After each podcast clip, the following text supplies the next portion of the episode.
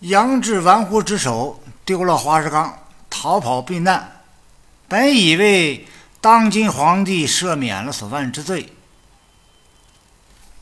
所以想当官，拒绝了王伦的好意，弄了些钱财去东京活动，钱花了不少，讨了一份批文，眼看就要成功了，结果被高俅发现，高俅。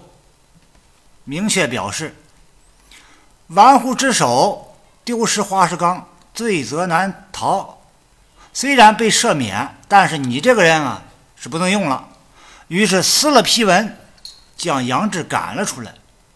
杨志在东京住了一段时间，花光了盘缠，没办法，就在大街上卖祖传的宝刀。谁成想遇见一地痞，叫牛二。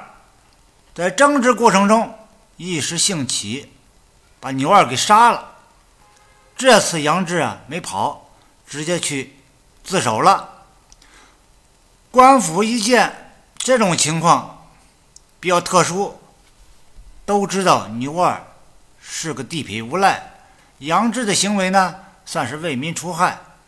另外，牛二又没有苦主，所以说。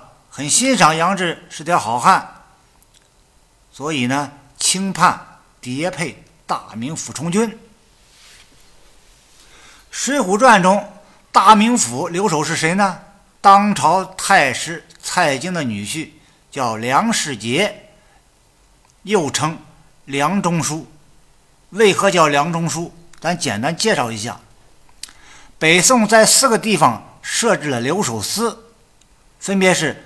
东京、开封、西京、河南，也就是今天的河南洛阳市；南京应天，今天的河南商丘市；北京大名，也就是今天河北的大名县。作为留守司的首长，留守的级别非常高。按照现在话说。留守司的首长就相当于现在四个直辖市的市委书记，因为宋史上记载，亲王枢密使、留守节度使兼侍中、中书令同平章事者，皆谓之使相。枢密使、节度使兼侍中、中书令这些个。都是宰相级别的官员，大概相当于现在的政治局委员这个级别，所以人称梁世杰为梁中书。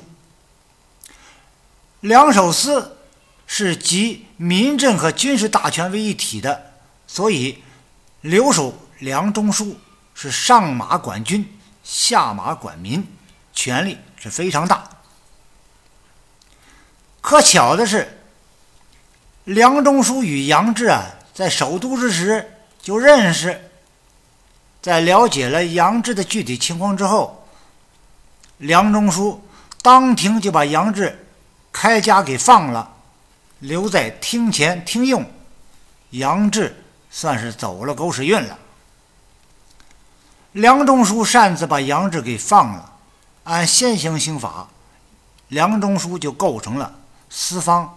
私放在押人员罪，我国刑法第四百条规定，司法工作人员私放在押的犯罪嫌疑人、被告人或者罪犯的，处五年以下有期徒刑或者拘役；情节严重的，处五年以上十年以下有期徒刑；情节特别严重的，处十年以上有期徒刑。小说中，杨志被充军是什么罪呢？充军在当时就是犯人。到边远地区从事强迫性的屯种或者充实军务，是轻于死刑、重于流刑的一种刑罚，类似现在的劳改，就是劳动改造。作为死刑的代用刑，是比较重的一种刑罚。梁中书虽然上马管军，下马管民，权力不小。但是，在皇帝没有赦免杨志作为罪犯没有改造的情况下，没有权利释放杨志。但梁中书作为充军罪犯的管理人员，基于与杨志朋友关系，当庭就开枷释放了梁杨志。梁中书的行为构成私放在押人员罪。